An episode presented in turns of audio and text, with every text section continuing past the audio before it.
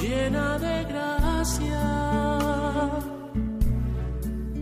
El Señor está contigo. Comienza Caminos de María, dirigido por Eustaquio Masip.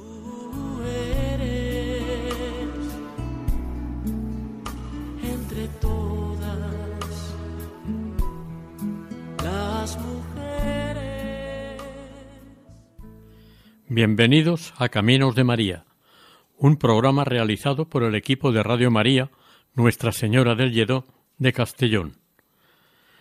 Les ofrecemos seguidamente el capítulo dedicado a Nuestra Señora de las Escuelas Pías.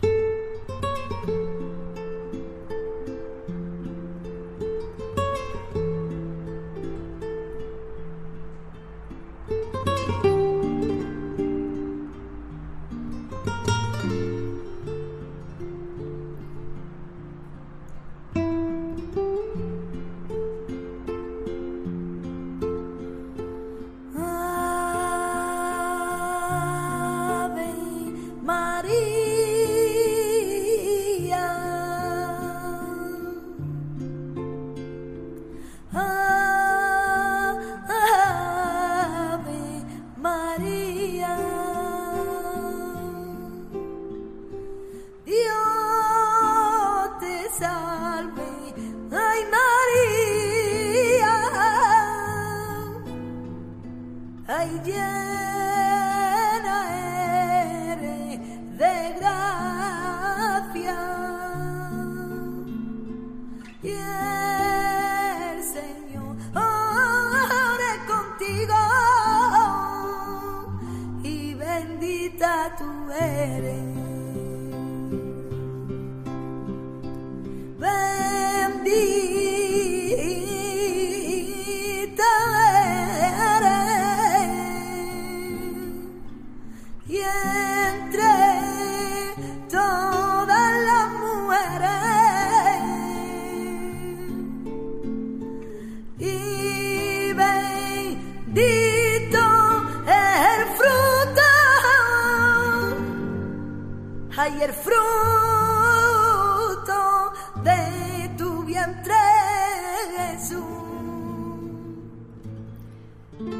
tu amparo y protección, Madre de Dios, acudimos.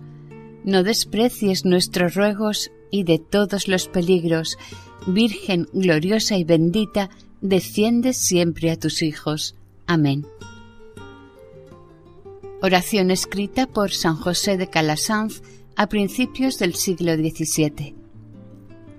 Esta advocación mariana tiene un origen y un proceso evolutivo de culto y de difusión diferente a las advocaciones que generalmente se conocen. En esta historia no hay unos pastorcillos, un campesino labrando en el campo, una mujer que transita por un sendero o un grupo de personas que son testigos de una aparición de la Virgen. La imagen de Nuestra Señora tampoco se aparece de repente, no es hallada en ningún sitio escondido, no está entre unos matorrales o arriba de un árbol, en las aguas del mar o en las nubes. No emana potentes luces ni agradables y suaves sonidos o cantos. Pero en el siglo XVII aparece la Virgen de las Escuelas Pías de la mano de un santo para llegar a ser la protectora, guía y objeto de veneración por generaciones de religiosos, religiosas, niños, niñas y devotos en general de los cinco continentes. Desde entonces y hasta nuestros días, la Virgen de las Escuelas Pías está presente en todos los colegios de la congregación religiosa que atienden los escolapios, las escolapias y entidades calasancias en general. Este santo, amantísimo de la Virgen María, fue y es San José de Calasanz, fundador de las Escuelas Pías, una institución religiosa y pedagógica dedicada a la educación integral de los niños, de las niñas y de adolescentes en sus colegios. El nacimiento de esta advocación mariana a mitad del siglo XVI empezó a gestarse en Peralta de la Sal, Petra Alta, una pequeña localidad aragonesa ubicada en la oriental comarca de la Litera.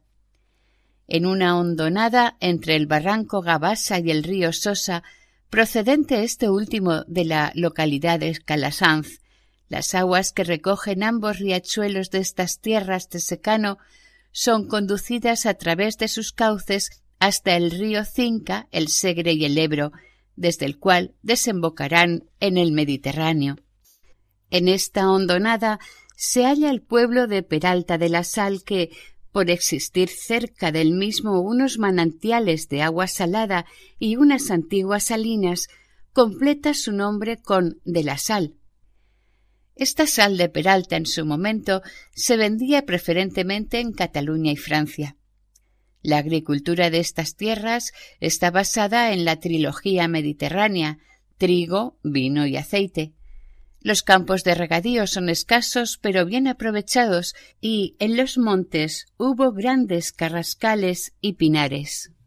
En la actualidad, Peralta de la Sal tiene unos 150 habitantes, forma parte administrativamente junto a otras tres localidades Calasanz, Gabasa y Cuatro Corz, de la mancomunidad de Peralta de Calasanz. Los agiógrafos, los historiadores que estudian la vida de los santos, no coinciden en la fecha de nacimiento en Peralta de la Sal de José de Calasanz, aunque la más aceptada sea la del 11 de septiembre de 1556. Lamentablemente, los archivos de Peralta fueron saqueados y quemados dos veces por los franceses durante la conocida como Guerra de la Independencia, con lo que se perdió toda posibilidad de conocer oficialmente cualquier fecha anterior al inicio del siglo XIX de cualquier persona. Esta desgraciada circunstancia se ha dado en muchas localidades de España secularmente a través de declaraciones y escritos del propio José de Calasanz y otros investigadores que se ocuparon de saber sobre su vida y obra, se conocen bastantes detalles de su infancia y pubertad que sin duda influyeron grandemente en la etapa final de su vida. Afortunadamente, como la vida de adulto de Calasanz transcurrió en Italia, se han conservado una gran cantidad de datos y documentación. Desde muy pequeño los piadosos padres de José, Pedro Calasanz y María Gastón, le educaron en el temor de Dios y le hacían aprender las buenas letras. Tenían gran cuidado de que no se juntara con malas compañías. En su infancia frecuentaba leer mucho las devociones de santos y los dedicados a la Virgen María. Cuando jugaba con sus amiguitos, les exhortaba también en el temor a Dios y en la piedad cristiana. Apenas aprendió a leer, empezó a rezar y por siempre el oficio parvo de la Virgen, y especialmente rezaba el Santo Rosario. Toda su vida invocó el dulce nombre de María. Nuestra Señora estaba siempre presente en su mente y en su corazón, sobre todo cuando se encontraba ante cualquier tentación del dragón infernal. Cuando superaba cualquier tentación del maligno, se sentía mucho más libre, alegre y, desde luego, muy agradecido a la Virgen María, a la Mare de Deu, a la que tanto citaba al hablar. Así pues, su personal vinculación con Nuestra Señora empezó muy pronto, como puede verse.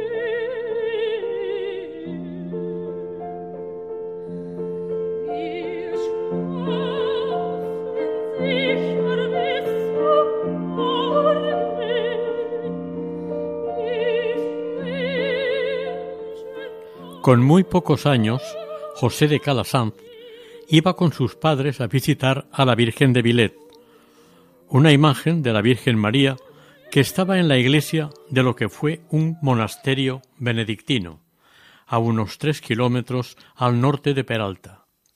Su fiesta tradicional se celebraba el día 15 de mayo. El obispo Gambal tuvo especial interés para que este monasterio benedictino estuviese dedicado a la Santísima Virgen María, cosa que consiguió dedicarle el día 21 de enero de 1201. Los benedictinos lograron difundir naturalmente esta advocación de la Virgen entre los habitantes de esta comarca. Para esto, los monjes utilizaron los versos de los milagros de Nuestra Señora, del entonces hermano benedictino Gonzalo de Berceo. La madre de José, María Gastón, debió de aprendérselos y memorizarlos bastante bien. Por esto se los relataba con frecuencia a su hijo José y seguramente a los demás hijos. En la obra poética de los milagros de Nuestra Señora, el verso dedicado a esta imagen del convento de Vilet dice De Vilet, reina querida, otra vez os aclamamos, y contritos suplicamos favor, gracia, luz y vida. La antigua capilla de esta advocación, al parecer, no se halla demasiado bien conservada. En sus más tiernos años, José de Calasanz fue conocedor de esta advocación de la Virgen, a la que siempre llamará, con mucho afecto, la dulce Señora. Otra advocación mariana que conoció José en su infancia se halla en las afueras de Peralta, sobre una colina cubierta por un frondoso pinar. Hay en este lugar una ermita. Está junto a un castillo, al este del pueblo, en la que secularmente se ha venerado una imagen de la Virgen María bajo la advocación de Virgen de la Mora una antigua y hermosa imagen coronada, con el niño sentado en su regazo. Ambos tienen la tez muy morena. La Virgen y su Hijo sostienen a la vez una simbólica misma bola del mundo. En sus vestidos predomina el color dorado rematado por una banda azul. Su leyenda es un poco confusa. Aún hoy en día a pesar de las muchas investigaciones que sobre ella se han hecho. Según unos, la esposa mora del gobernador sarraceno del castillo enfermó gravemente, y alguna persona cristiana del lugar debió intervenir y mediar ante la Virgen para que se curara dicha señora. La leyenda cuenta que milagrosamente la Virgen la curó, el gobernador, poco conforme con esta intervención, se puso muy excitado y gritaba a todo pulmón Fuera, María, que la mora está guarida. La palabra guarida significa en este caso que sobrevive, que la mora está curada. Por otra parte, también se dice que la palabra mora no se refiere a una mujer mora, sino que se refiere al árbol morera o a su fruto la mora. Como curiosidad, delante de la ermita ha habido tradicionalmente un árbol de esta especie.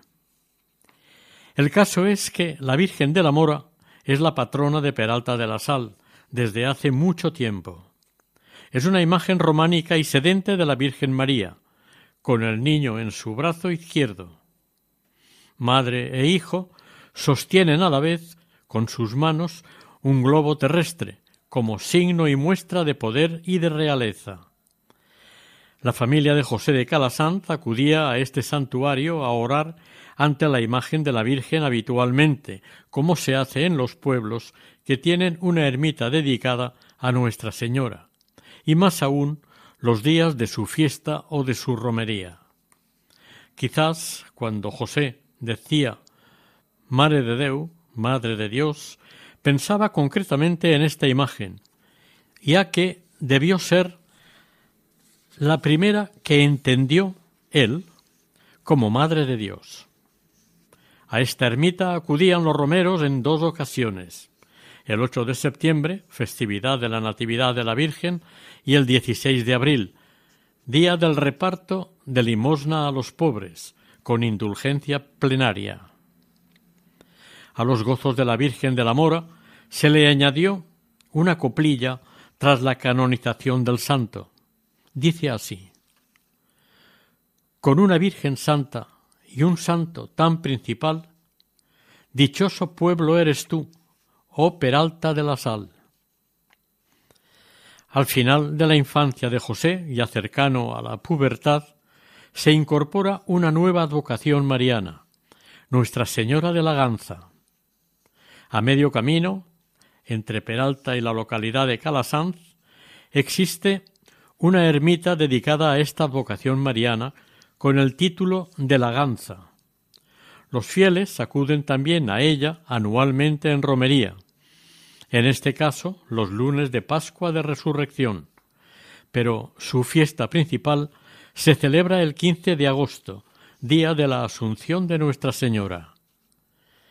La historia de esta advocación es larga y milagrosa.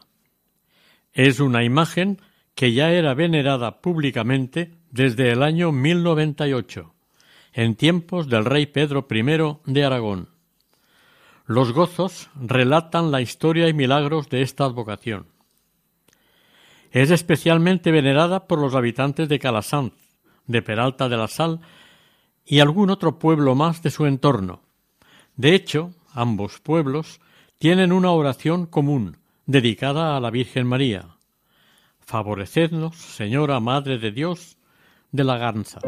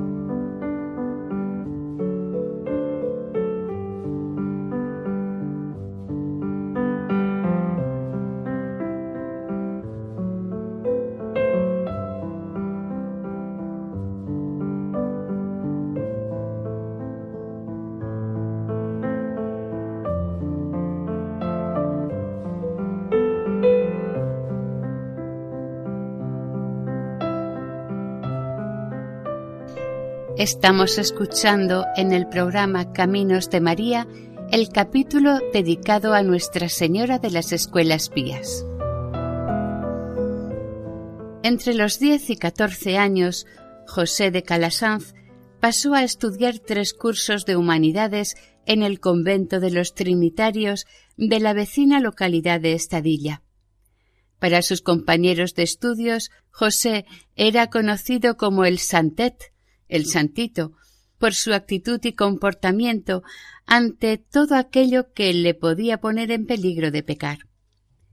La localidad de Estadilla tiene como patrona Nuestra Señora de la Carrodilla, de la que ya dedicamos en su día un programa completo en este programa de Caminos de María. En Estadilla José tuvo ocasión de orar ante una imagen mariana de mayor realce y más conocida y popular que las anteriores, por la cantidad de fieles devotos que la veneraban y acudían a su santuario. El nombre de Carrodilla se le puso porque se les apareció a dos carboneros sobre un carro. Tiene un suntuoso santuario en la sierra que lleva su nombre. La Virgen María, José de Calasanz, sabía o intuía que era la misma que conocía de Vilet, de la Mora, de la Ganza, de la Carrodilla e incluso la del Pilar de Zaragoza, por sus estudios y viajes, José estuvo en Zaragoza varias veces y es seguro que visitó a la Virgen del Pilar en su entonces santuario y ahora basílica. La Virgen del Pilar, desde que vino a Zaragoza en el siglo I, estuvo considerada como patrona de Zaragoza y cuando se formó el reino de Aragón, los aragoneses ya la admitieron como patrona de todos ellos. Desde hace siglos, los aragoneses así lo han proclamado y proclaman donde estén o vayan. El propio San José de Calasanz expresa su aragonesismo cuando escribió las prerrogativas de la ciudad de Zaragoza. Dice en uno de sus párrafos Palabras de la Virgen a Santiago sobre el pilar de su aparición. Y permanecerá este pilar en este lugar hasta el fin del mundo, y nunca faltarán seguidores de Cristo en esta ciudad. Para ampliar estudios y formación, mandaron a José a estudiar y graduarse en la Universidad de Lérida, la primera y única universidad de la Corona de Aragón en aquel momento. En el Estudio General de Lérida vivió unos años azarozos y complicados estudiando artes, filosofía y leyes.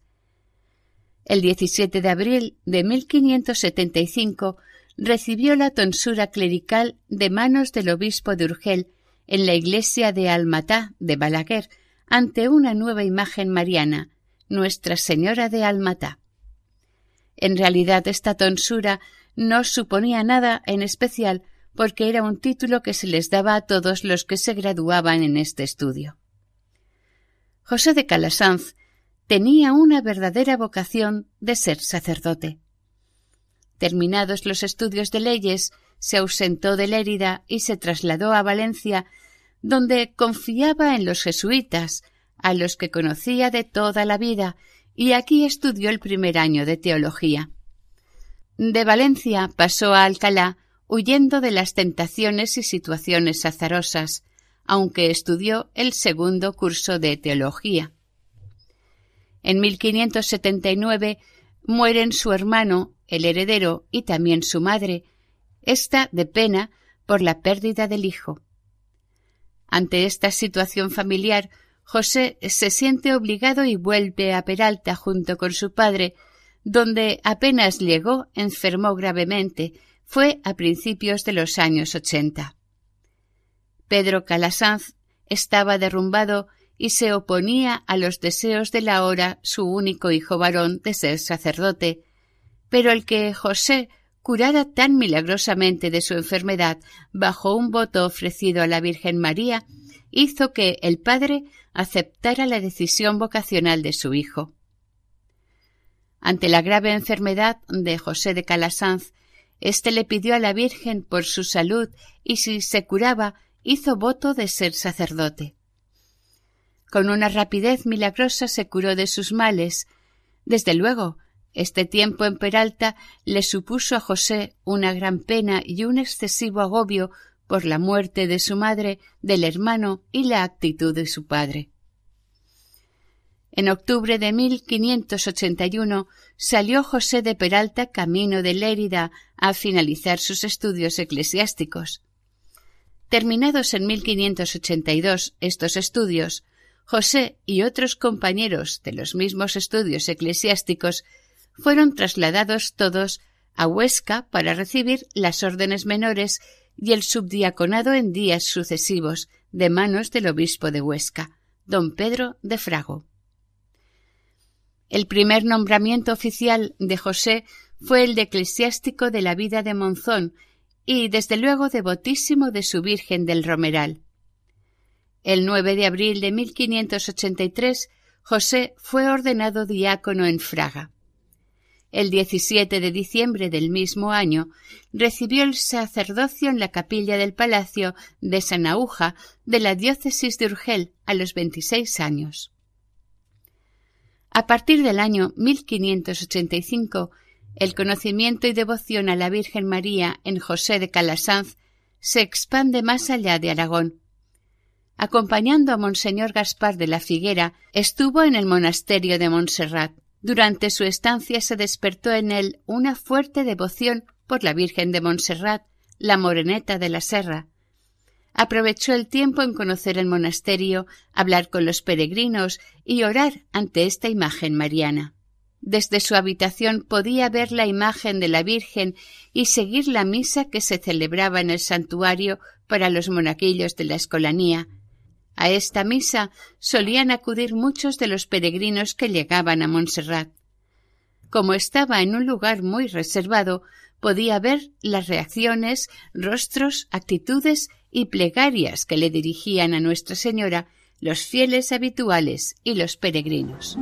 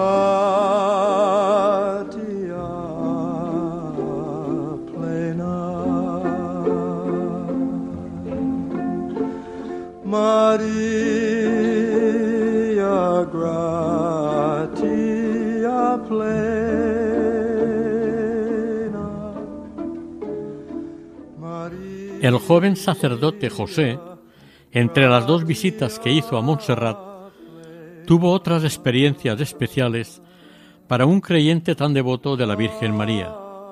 En la Seu d'Urgell asistía a rezarle a la Virgen de los Dolores, ante la que acudían muchos fieles y a la que él, como sacerdote beneficiado de la catedral, estaba obligado a asistir y participar en el canto de los gozos.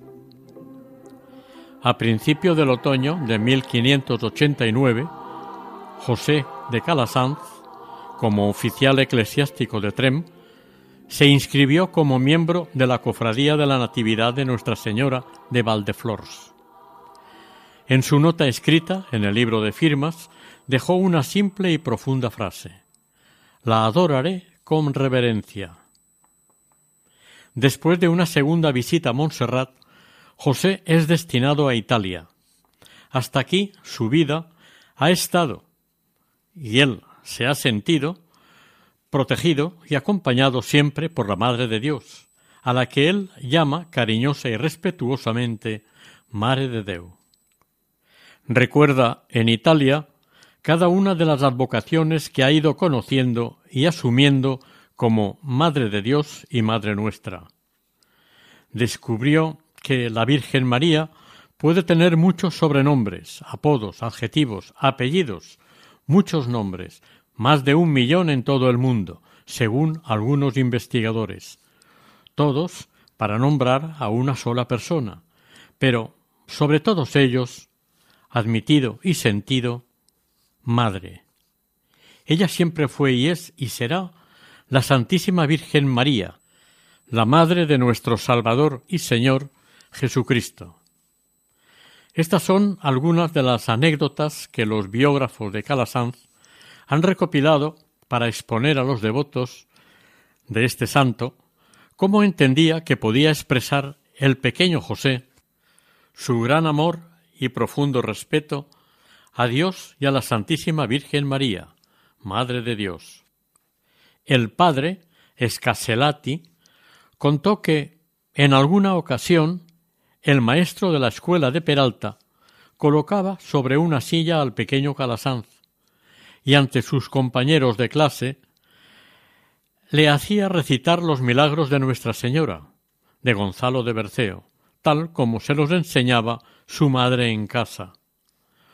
Otra anecdótica historia contada por José Muches, el padre Benito Salinieri, dice Estas son algunas de las anécdotas que los biógrafos de Calasanz han recopilado para exponer a los devotos de este santo cómo entendía podía expresar el pequeño, José, su gran amor y respeto a Dios y su profunda devoción a Nuestra Señora.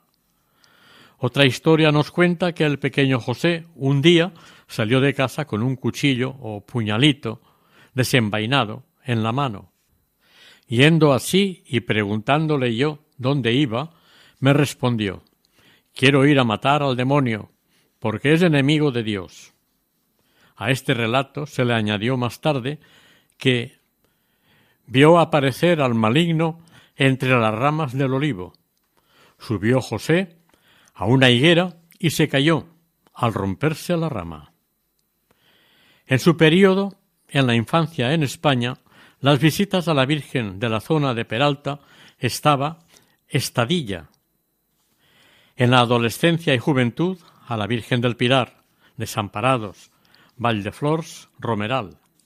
Calasanz iba tomando buena nota de las advocaciones marianas que iba conociendo en los lugares por los que pasaba. Entendió claramente que las advocaciones que entraban en su vida tenían un denominador común. Todas ellas eran María, la Madre de Dios. Todas ellas eran la misma persona, la mismísima María de Nazaret, la Madre de nuestro Señor Jesucristo, la que se consideró a sí misma esclava del Señor. En febrero de 1592, Calasán llegó a Roma. Tenía treinta y cuatro años y llegó con ciertos aires de vencedor, pero en su mente deseaba regresar a su Peralta natal. En septiembre del año siguiente aún pensaba en su regreso a casa, pero sin prisas. Su patria irá quedando atrás y se incorporará totalmente a Roma y a la Iglesia. La imagen original de Nuestra Señora de las Escuelas Pías es una pintura en la que se representa un icono oriental de la odigitría, de una Madre de Dios. El icono nos presenta a la Virgen María con el niño Jesús abrazado a ella. En esta actitud, el niño Dios parece decir al observador Ven aquí y acude a la intercesión de María. Con su abrazo a la Madre, el niño sugiere y refleja la amorosa intercesión y amorosa protección de la Madre de Dios. Ambas figuras del cuadro se presentan coronadas. En el manto de Nuestra Señora resalta una gran estrella dorada, bordada de seis puntas. La mirada seria y penetrante de María infunde respeto, pero la del niño refleja cierta preocupación. En concreto, esta imagen de la Virgen pertenece a la advocación de Nuestra Señora de Frascati, la misma que fue entregada por José de Calasanz a esta población el año 1617. En Frascati, fuera de Roma, se fundó la primera casa de las escuelas pías. Esta fundación fue realizada por el mismo José de Calasanz, acompañado por Glicerio Landriani, Gaspar Dragonetti y otros tres compañeros más.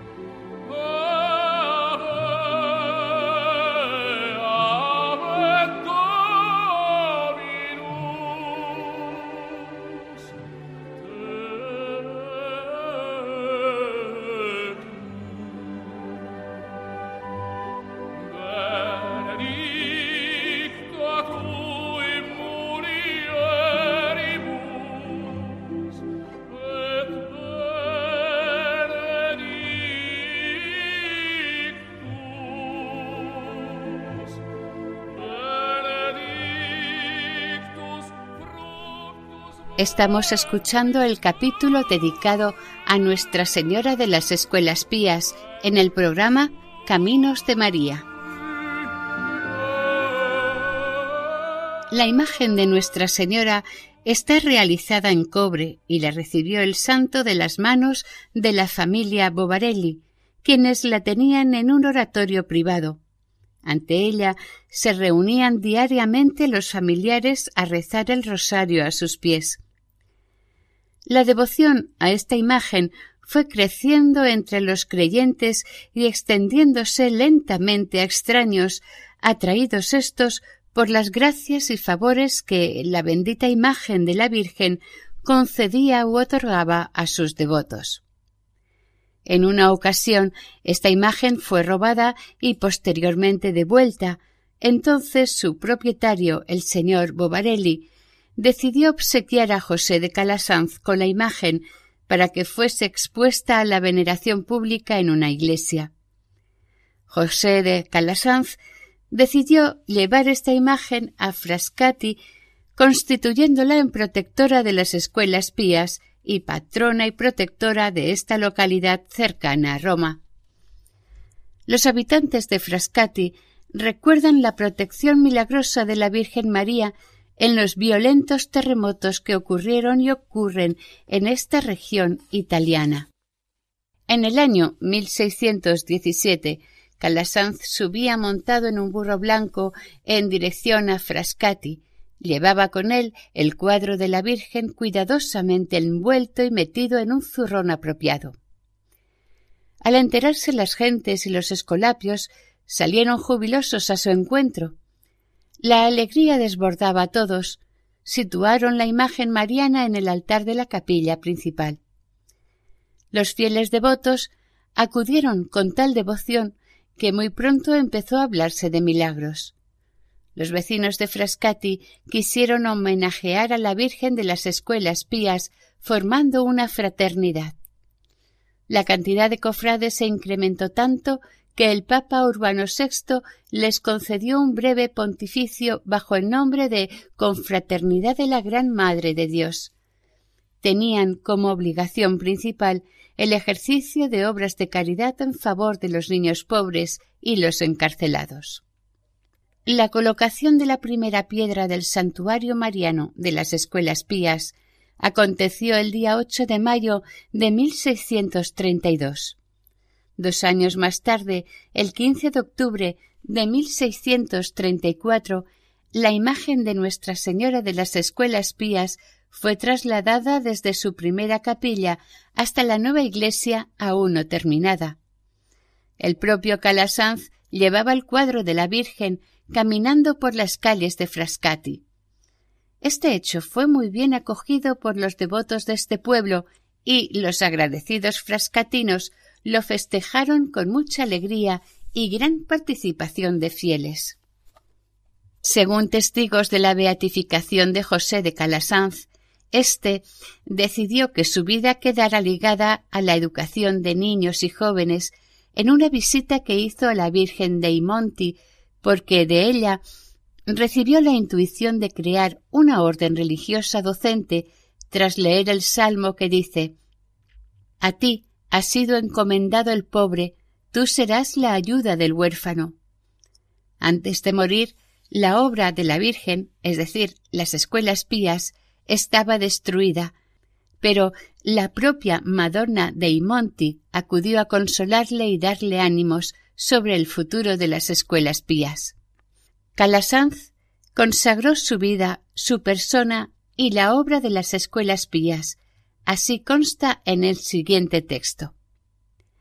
La vida y el apostolado de San José de Calasanz están consagrados por una íntima y filial devoción a la Santísima Virgen María, Madre de Dios, a la cual se ofreció como esclavo perpetuo, deseando lo mismo de todos sus hijos, estableció que la profesión en la orden se hiciera no sólo a Dios, sino también a la Virgen Madre de Dios, y para que apareciera más claro que ella era madre y maestra de todos, con profundo sentido teológico, dio a la orden de las escuelas pías el nombre de la Santísima Madre de Dios, la llamaba madre de su obra y a su solicitud maternal encomendó tanto la instrucción cristiana de los niños como la restitución de la orden destruida. Hasta aquí el texto. Si en su periodo español estuvo unido a las advocaciones marianas, como hemos visto, de los lugares donde se encontraba o visitaba, con su llegada a Italia, la experiencia de las advocaciones marianas siguió dándose y se inició con la Madonna dei Monti. Luego se fueron incorporando las demás, por ejemplo, Santa María de la Scala, Nuestra Señora del Sufragio, Santa María in Pórtico, la Virgen de las Nieves, Madonna de Frascati, Nuestra Señora del Pesebre, Santa María de los Ángeles y un largo etcétera de advocaciones de Nuestra Señora que no finalizará en Italia, porque allí donde se abría un nuevo colegio en Europa, José se interesaba por cada advocación de la Virgen y se la comunicaba. Pero hay un lugar donde la palabra golpea en piedra y le atrae y sobrecoge sobremanera a Calasanz. Es el santuario de la Virgen de Loreto, donde una humildísima casa de piedra tallada al estilo hebreo de hace más de dos mil años es la casa donde María recibió la visita del arcángel Gabriel, anunciándole el gran mensaje de la encarnación del Hijo de Dios, de Jesús de Nazaret, y María será su madre. Esta pequeña casa, ahora revestida de mármoles y lujosas piezas, esconde en su interior la sencilla casa de Nazaret, la casa de la Virgen María. En Loreto, a algunos de sus muchos visitantes y curiosos les impacta tanto esta humilde casa que descubren entonces el mensaje de la maternidad universal de María.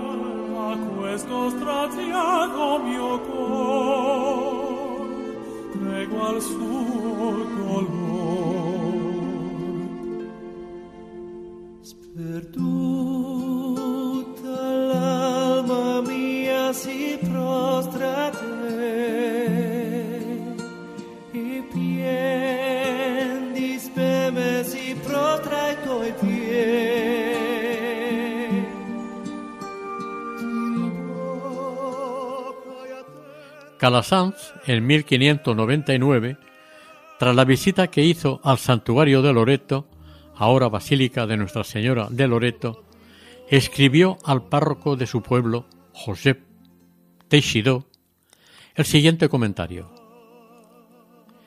Yo he deseado ver algunos lugares de gran devoción que hay en Italia, como la Santísima Casa de Loreto. Esta casa fue uno de los grandes descubrimientos y motivo que aleccionó a José de Calasanz para la futura construcción de los colegios de las escuelas pías, con el fin de dedicarlos a los niños pobres y marginados, por ser víctimas de una sociedad falsamente rica y poderosa. José, cuando miraba la imagen de la Virgen María, lo hacía con tal afecto que no se movía por nada, quedaba totalmente absorto. Si le preguntaban por el nombre de la orden por él constituida, solía decir se llama de los pobres de la Madre de Dios, de la cual yo me retengo indigno esclavo. En la fórmula de profesión religiosa, el religioso hace el voto a Dios Todopoderoso, Padre, Hijo, Espíritu Santo, y a María, la Virgen Madre de Dios. La consagración no es sólo entrega de cuanto uno es y posee, sino reconocimiento y aceptación de los derechos de María sobre la propia persona del consagrado. Esta consagración, Calasanz la vivirá como esclavo de María, tal como queda simbolizado en la medalla que mandó acuñar para la profesión de sus religiosos. Él estaba plenamente convencido de que bajo su protección fue fundada esta obra de las escuelas pías. En 1627, cuando José tuvo un momento de oración, en el que amaba entrañablemente a la Virgen María, se sintió pequeño y pobre ante su presencia, pero confiaba plenamente en su protección y cuidado. Entonces escribió sobre su incondicional afecto a la Madre este pensamiento. La Santísima Virgen es tan gentil que acepta toda devoción por pequeña que sea, con tal que se haga con gran amor y cariño. Ella, a decir verdad, agradece y acepta toda devoción, aunque sólo sea por tenerla presente en una imagen o en el interior de nuestro corazón. Le son gratas las oraciones sencillas, humildes, las que salen del alma de quienes la invocan o tienen un gesto de amor hacia ella. Un Ave María, en cualquier momento del día, llena de felicidad, de gozo y de alegría el corazón de Nuestra Señora. José de la Madre de Dios fue el nombre que siempre quiso tener, este gran santo de Calasanz. Desde su infancia, así quiso llamarse y ser un absoluto devoto de Nuestra Señora. Este amor mariano tan grande lo transmitió a su obra, y el culto a María fue y es una de las piedras angulares de los escolapios. Educó a los niños en la devoción a la Virgen, exponiendo siempre la imagen de María a sus alumnos, para que la vieran y la admiraran como madre y guía de su fe. Le recomendaba invocarla antes de cada descanso, a rezarle el Santo Rosario en voz baja, y que cada trabajo o lección a realizar o estudiar la finalizasen con una oración a la Virgen. La corona de las doce estrellas y a tu amparo y protección son las dos oraciones que compuso Calasanz, que eran rezadas cada día en las escuelas pías. En principio, con esta oración se le pedía a Nuestra Señora para que los escolapios, su alumnado y todas las personas devotas de esta advocación, en todo momento de su vida y de su muerte, se hicieran dignos siempre de su protección. Es verdad que son dos oraciones muy recomendadas y rezadas dentro de las escuelas pías. La corona de las doce estrellas es como el espejo de un alma escondido en el corazón inmaculado de María, y que su entrañable compasión la fortalece a quien se entrega al seguimiento de las enseñanzas de su Hijo, Jesús. La protección de la Virgen María quedó plasmada en el escudo de la congregación de las escuelas pías. El conjunto del escudo está formado por dos letras mayúsculas, M y A, entrelazadas. Quieren decir Ave María. Sobre estas una corona real simbolizando su realeza. Debajo del anagrama se destacan cuatro letras griegas. Las dos primeras son Mi y Ro. Estas indican Madre Reina. Y las dos de la derecha son Seda y Yi significan Madre de Dios. Un halo de rayos circular rodea este grupo de letras y signos del conocido emblema de las escuelas pías. Para terminar, informamos que el famosísimo músico Franz Schubert, 1747-1828, entre sus muchas composiciones musicales, hay una mundialmente conocida con el título de Ave María. Un gran tributo y maravilloso canto dedicado a Nuestra Señora, la Virgen María, que durante el transcurso de este programa ha sonado como música de fondo, porque este músico austríaco, en su infancia, fue alumno de las escuelas pías en Viena.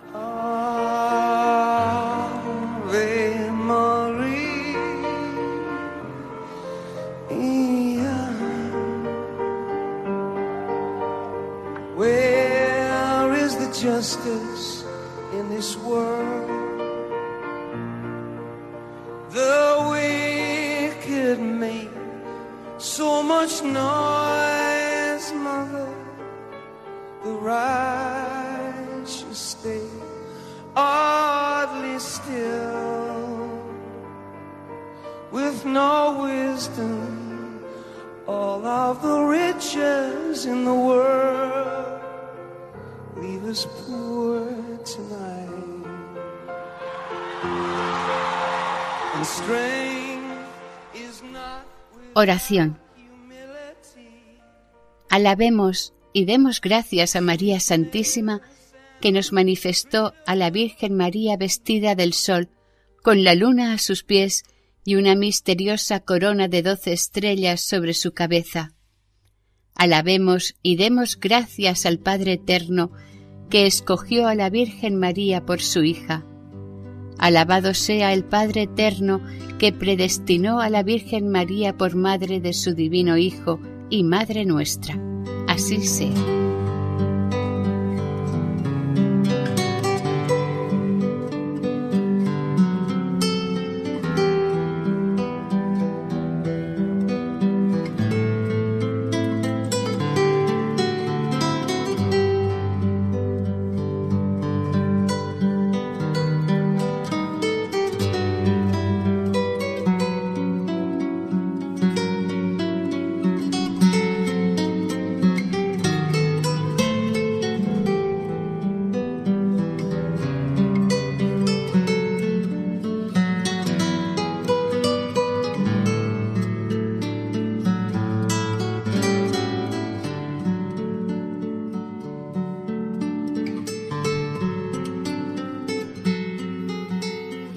Terminamos aquí el capítulo dedicado a Nuestra Señora de las Escuelas Pías dentro del programa de Caminos de María. Si desean colaborar con nosotros pueden hacerlo a través del siguiente correo electrónico caminosdemaria@radiomaria.es. Si desean volver a escuchar este capítulo u otros anteriores, pueden hacerlo desde la página web de Radio María, sección podcast. Para los pedidos de CDs pueden hacerlo llamando al teléfono 91 8 22 80 10. El equipo de Radio María en Castellón, Nuestra Señora del Lledó, se despide deseando que el Señor y la Virgen les bendigan.